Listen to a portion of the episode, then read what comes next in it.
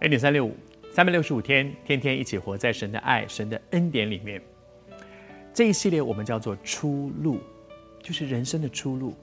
我用这个题目是因为在雅各这个非常聪明、非常能干、非常知道自己要什么、非常努力的抓抓抓的人，他那么努力的去抓，他也得到了很多东西，却常常在他的人生当中走到好像走投无路。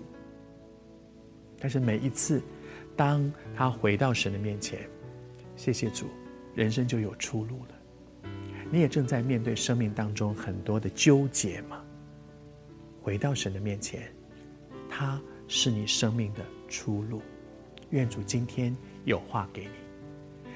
当雅各面对啊，他要不要离开他的岳父，要不要离开他的舅舅，然后去过自己的人生，不要两个人不再再争斗了，他要走了。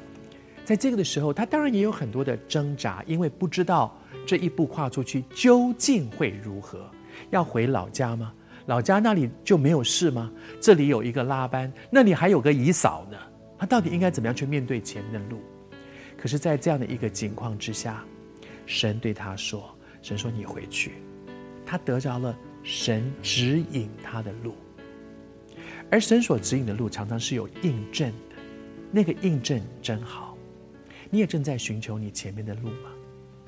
我奉主的名祝福你，主也指引你哪一条路是该走的。有的时候，一个一个很认真的人，其实我也是这样个性的人。要决定一件事情，我一定会拿张纸出来，然后写。如果如果选择 A 有什么好处，有什么坏处？如果选择 B 有什么好处，有什么坏处？可是我花了非常多的力量收集资料，把所有东西都整理清楚之后，看起来越看越不知道该怎么办，因为各有利弊。永远是各有利弊，我也不知道往这边究竟怎么样，那边到底会如何。可是，在这样的境况之下，谢谢主，回到神的面前，他总是指引我的路，他也指引你的路，而且他会给你一个印证，有许多的印证证明这真的是出于神。对雅各来讲，你知道有很多很有意思的印证。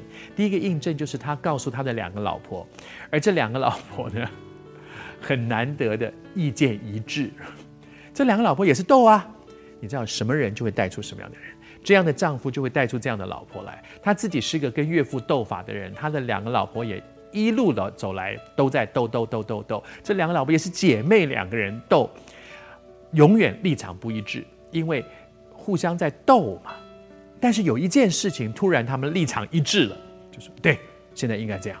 应该这样，我我们我们就听上帝的，我我们我们就回去，我们就离开吧。